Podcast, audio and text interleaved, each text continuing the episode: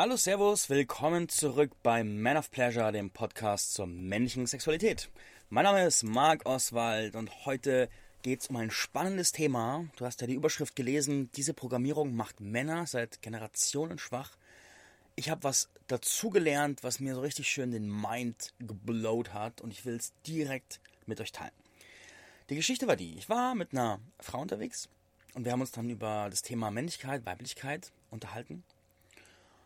Und dann hat sie gesagt, was sie gesagt hat und ich war so, what the fuck? Und mir sind Schuppen von den Augen gefallen und ich habe gesehen, wie diese Programmierung uns Männer seit so vielen Generationen, ich weiß gar nicht, wo es angefangen hat, aber auf jeden Fall lang. Vielleicht sogar Jahrtausende, ich bin mir nicht sicher, ich war nicht dabei, aber jedenfalls wirklich lang, lang, lang, lang, lang. Nimmt es uns extrem viel Kraft, Stärke, Verbindung, Zusammenhalt und schneidet uns von unserem Potenzial echt krass ab und wir alle tragen es mit. Langsam löst sich es ein bisschen auf, aber echt, es ist noch tief in den Knochen drin. Und jetzt spanne ich dich nicht länger auf die Folter, sondern was sie mir eröffnet hat, ist, was uns Männer schwach macht, und jetzt halte ich fest und habe einen offenen Geist, ist Homophobie. So, jetzt wirst du sagen, aha, warum? So, warum macht Homophobie Männer schwach? Lass uns mal die Struktur von Homophobie auseinandernehmen. Erstmal, was ist Homophobie? Homophobie ist die Angst davor, beziehungsweise auch das Stigma von dem Gedanken, jemand könnte einen für schwul halten, man könnte schwul sein als Mann. Und andere könnten das denken, das annehmen und das ist eine, das ist dann quasi als Stigma mit, mit äh, niedrigem Status, niedrigem Wert, Schande oder sonst irgendwas belegt und dementsprechend sollten wir das tunlichst vermeiden. Und das ist auch ganz spannend, selbst Männer, die auch ein gutes Verhältnis zu schwulen Männern haben und da einfach keine Einwände haben und sagen, hey, Homo ist super, kann jeder machen, was er will, kein Problem. In uns steckt trotzdem dieses Programm drin. Und da ist diese subtile Angst, boah, ich muss aufpassen, dass niemand denkt, ich wäre schwul. Jetzt ist natürlich die spannende Frage, wie macht uns das denn schwach? Was, was, warum soll es denn schwach machen? Warum? Warum? Lass uns auseinandernehmen, was sind die Komponenten, bei denen wir Angst bekommen, für schwul gehalten zu werden. Und ich zähle sie dir auf und dann gucken wir mal, wann dir die Kinder darunter fällt. Der erste Punkt ist emotionale Offenheit. Wenn ein Mann zu viel Gefühle zeigt, emotional präsent, verfügbar ist und auch mit seinen Gefühlen mitgeht, gay. Und dann kommt so, wenn du online bist, kommt so dieses Meme mit diesem Moderator, der fragt, why are you gay?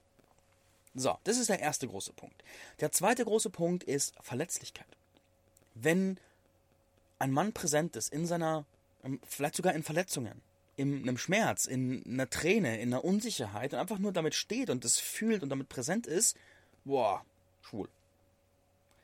Wenn ein Mann Körperkontakt zu anderen Männern hat, und sich vielleicht sogar vom anderen Mann halten lässt. Schwul. Wenn ein Mann mit seinem Selbstausdruck spielt. Schwul. So. Und jetzt bin ich natürlich sehr extrem in meinen hier Bewertungen, aber alle Punkte, die ich gerade aufgezählt habe, sind Punkte, in denen ich in meinem Leben immer wieder Angst hatte davor, wenn ich die so lebe, präsentiere, zeige, dann denken Leute, ich bin schwul. Ein paar Praxisbeispiele. Ich bin bei einem Freund von mir, und er hat gesagt, hey, kannst du vorbeikommen? Was schon ein Mutsprung ist, zu sagen, hey, ich brauche gerade jemanden, kannst du vorbeikommen? Und dann hat er einfach, weil er emotional so fertig war, einfach geweint, weil er so im Schmerz war, weil seine Freundin, die er sehr geliebt hat, ihn verlassen hat. Und er hat einfach echt Schmerzenstränen geweint und ich saß neben ihm und ich war überfordert. Weil meine Intuition, mein Herz hat gesagt, umarm ihn, Mann, gib ihm Halt, sei da, sei, sei für ihn da und halt ihn einfach. Aber mein Kopf hat gesagt, oh Gott, wenn ich ihn jetzt in den Arm nehme und berühre, dann denkt er, ich bin schwul und will irgendwas. Und dann saß ich fünf Minuten da, völlig lost, und dann habe ich mal die Hand ausgestreckt irgendwie und habe sein Knie kurz berührt. Und dann ist er, er hat ja auch nicht irgendwie eingefordert. Und dann, in dem Moment, wo ich sein Knie berührt hat, ist er wirklich so weich geworden und hat, kam auch auf mich zu und hat ihn halten lassen. Und es war echt eine schöne, verbindende Erfahrung. Ich konnte einfach ihn halten und es war einfach brüderlich stärkend und verbindend. Und im selben Moment, obwohl ich gespürt habe, dass das gerade genau richtig ist, war immer noch der Gedanke da, äh, bin ich jetzt schwul?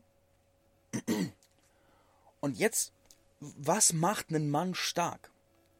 Wenn ich als Mann mich nicht von anderen Männern unterstützen lassen kann, halten lassen kann, deren Präsenz fühlen kann, dann schneidet mich das von meiner Kraft unendlich ab, weil was ist die Konsequenz? Ich habe zwei Möglichkeiten. Entweder ich ziehe mich zurück und werde so ein unerreichbarer Lone Wolf, wo viele Männer sind, oder ich wende mich den Frauen zu und öffne mich denen. Und das ist ja auch, sich Frauen zu öffnen, ist ja auch was Schönes, aber wenn du nur Frauen hast, um emotionalen Halt zu finden, dann kommst du nie wirklich vom Rockzipfel der Mutter weg. Weil es nie eine andere Quelle von Halt gibt, außer Mama. Also es ist sehr hart, aber in der Struktur steckt viel Wahrheit drin. Und das bedeutet auch, dass wir als Männer, als Brüder nie wirklich Einheit formen können, wenn immer diese Angst da ist, wenn wir uns jetzt zeigen und öffnen, verletzlich sind, uns vielleicht sogar berühren und umarmen, sind wir dann schwul? Und dann haben alle Angst und keiner macht was und niemand kommt in den Genuss dieser Stärke, die daraus entsteht. Dieser Stärke. Eine andere Geschichte. Da war ich, ist auch, jetzt machen wir ein bisschen, bringen wir ein bisschen Humor rein, bringen wir ein bisschen was zum Schmunzeln rein. Da war ich Anfang 20, ich glaube so 2021. Damals war eine Phase, wo ich einfach immer auf Seminare wollte und angefangen habe, mich richtig fortzubilden. Und dann war ich bei einem Trainer und dieser Trainer hat auch über Homophobie gesprochen. Und er hat zwar nicht erklärt, warum das so wichtig ist, aber er meinte, hey, die Männer, die haben Homophobie. Und ich war damals in der Position, dass ich so immer, wenn, wenn so ein Trigger sichtbar wurde, wollte ich der sein, der ihn anpackt. Und wenn jemand gesagt hat, du hast da ein Thema, bin ich losgerannt, habe gesagt, nein, ich beweise es dir. Und dann sagt der Trainer so, Männer haben voll Schiss vor Homophobie und ich so, nein. Und dann bin ich losgetigert, das Seminar war in Berlin und habe beschlossen, so, und ich werde jetzt in eine Schwulensauna gehen, um mir zu beweisen, dass ich keine Angst davor habe. Und dann habe ich so meine Sachen eingepackt, bin losgetigert, habe was gesucht, was auch gefunden. Und dann stehe ich vorm Gebäude und dann steht da irgendwie Club irgendwas. Und merk so, uh, oh oh, ach du Scheiße. Soll ich da jetzt wirklich reingehen? Und dann mache ich die Tür auf und gehe rein und dann sehe ich an den Wänden des Ganges vor mir, sehe ich plötzlich so, so Poster von nackten Männern. Und ich so, oh, ach du Scheiße, soll ich das wirklich tun? Und dann gehe ich so weiter rein, mein Herz rutscht mir so in die Hose. Ich so, ach du Scheiße, ach du Scheiße, ach du Scheiße. Gehe so eine Treppe runter, einmal das Stockwerk runter. Und dann verändert sich die Belichtung, wird so düsterer, ein bisschen roter. Und ich so, ach du Scheiße.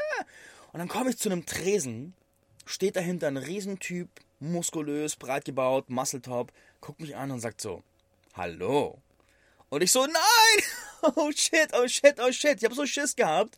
Von wegen keine Angst vor Homophobie. Ich habe richtig Schiss bekommen und dachte mir, ach du Kack, wenn ich jetzt da reingehe, dann werde ich vergewaltigt und dann ist ganz alles ganz furchtbar und ich muss sterben und keine Ahnung was. Aber uh, ich kann es auch nicht kneifen. Und dann bin ich rein, hab gezahlt und und war ich unter 25, habe einen Extrapreis bekommen, den Frischfleischtarif so ungefähr. Und gehe rein, gehe in die Umkleide, gehe zum Spind, mach den Spind auf und sehe ein Kondom. Und ich so, ah, was mache ich hier? was tue ich hier? Nein. Und dann lege ich mir das Handtuch um, gehe rein. Und dann ist da ein großer Fernseher oben anmontiert und da läuft ein fetter Porno, wo zwei Typen einem dritten einen riesigen Dildo-Hammer in den Po reinschieben und ich so, nein! Und dann gehe ich rein, um mich rum die ganzen Männer und ich so, ah, völlig, völlig todeslost. Und dann setze ich mich in die Sauna rein, völlig verschüchtert. Und neben mir sitzen so zwei Männer, so, keine Ahnung, Ende 30 oder so, labern und irgendwann einer so, und wie geht's dir so? Und ich so, dachte mir so, wenn ich es antworte, dann muss ich dann irgendwas tun. Und ich so, ja, äh, ganz gut. Und dann haben sie weitergeredet und haben mich ein bisschen mit einbezogen und und dann sitze ich so da und verfolge dieses Gespräch und spreche ein bisschen mit und merke so, warte mal, die sind ja ganz normal.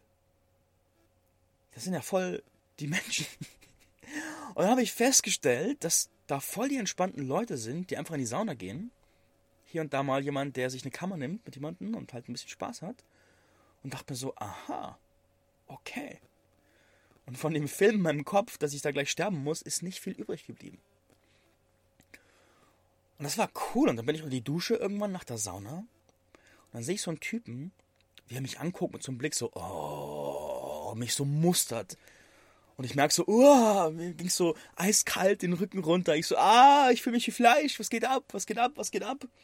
Und irgendwann bin ich gegangen und habe die Sauna verlassen und habe den Tag abgeschlossen und war zufrieden und habe so meinen, meinen Sieg, das Tagessieg errungen, war sehr entspannt.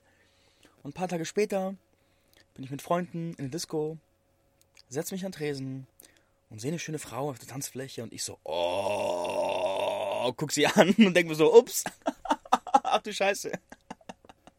Das kenne ich doch jetzt irgendwo her. Ja, das ist meine Schwulensondergeschichte, wie ich so meine Homophobie konfrontiert habe damals. Und ich wusste nicht, wofür es gut ist. Ich wusste nicht, wofür es gut ist. Ich habe es einfach gemacht aus Prinzip.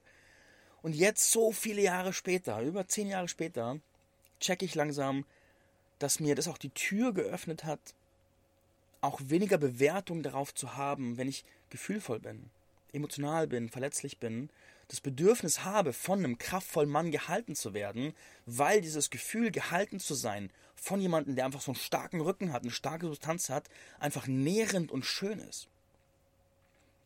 Und das hat mich echt auch stärker gemacht und freier gemacht. Und ich wünsche jedem Mann diese Erfahrung zu machen und sich da zu befreien. Weil wenn wir das nicht tun, dann kommen wir auch nicht richtig in diese Bruderschaft. Dieses Gefühl von, das war auch so ein spannender Moment. Dann hat diese Frau vom Beginn der Geschichte mir erzählt, wenn sie sich unsicher fühlt, wendet sie sich automatisch den anderen Frauen zu, die da sind. Egal, ob die sie kennt oder nicht kennt, weil da so ein Grundurvertrauen gegenüber dem Weiblichen in ihr ist. Und ich so, what the fuck?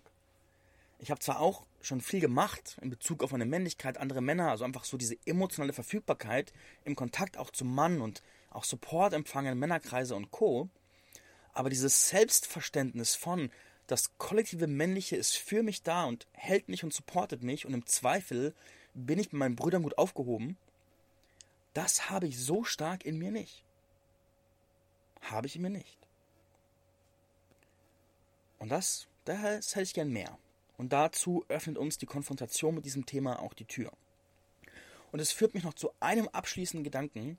Ich bin sehr, sehr, sehr kritisch gegenüber dem aktuell laufenden, so dem, dem diesem überzogenen LGBT 1235 Plus Movement und dem intensiven Trans-Movement. Da ist so, da ist eine Mischung aus einer aus einer, aus einer Offenheit oder einer Entspannung von jeder macht, was er will und an vielen Punkten merke ich so, wow, das finde ich auch nicht ganz, also da ist viel Unsauberes dabei, was mir nicht taugt. Aber wenn ich mir diese Perspektive angucke, dass das Abbauen von Homophobie am Ende die Männer so viel stärker machen kann, in der richtigen Perspektive, dann wiederum sehe ich, dass es kollektiv auch einfach einen Nutzen hat. Man muss es auch differenziert sehen, es hat viele Ströme, die auch mit reinspielen, gute wie schlechte, aber an diesem Punkt sehe ich auch, dass es was beiträgt. Und ganz konkret, da war ich neulich bei, ich habe so, ein, hab so einen Schützling. Das ist so ein junger Mann und der, mit seiner Mutter bin ich gut befreundet seit vielen Jahren, die sind wie Familie. Und für den, seit der irgendwie 14, 15 ist, schenke ich dem Bücher und dann habe ich ihm mit irgendwie, weiß ich nicht, 16, 17 habe ich ihm Rich Dad Poor Dad geschenkt und keine Ahnung, Fuck You Money von Dan Locke und irgendwelche Bildungsbücher. Wo er in Trennung war, habe ich ihm ähm, Conscious Uncoupling geschenkt und so. Also einfach so wie so ein Mentor, wie so eine ergänzende Vaterfigur irgendwie. Und dann bin ich so zu Besuch bei der Family und dann hat er seine Homies da, seine Freunde. Und dann ist Filmeabend, dann flacken die drei auf dem Sofa, völlig ineinander zusammen gekuschelt und verwurschtelt, völlig hemmungslos. Und in mir kam die Scham auf, weil ich dachte, oh, und was, wenn jetzt die, die denken, dass irgendwer. Aber warte mal, wenn sie ja alle dann. Ah, au, ah. Und was denke ich? Und ah. Und ich habe gemerkt, wie, wie in mir eine Form von Neid da war, weil die so befreit einfach Körperkontakt haben konnten, ohne da Bedeutung reinzugeben. Was sie ja auch so unabhängig macht vom Weiblichen, was sie ja wiederum attraktiver macht fürs Weibliche. Holy shit. Und da dachte ich mir, okay, die Generation nach mir, die ist da echt nochmal befreiter und einfach cooler. Dementsprechend, das sind meine Gedanken zu diesem Thema der Homophobie. Ich bin gespannt, was deine Gedanken dazu sind, was es in dir auslöst, welche Argumente da hochkommen. Schreib mir gern. Facebook, Insta, Marc Oswald. Und dann freue ich mich und danke fürs Reinhören. Servus.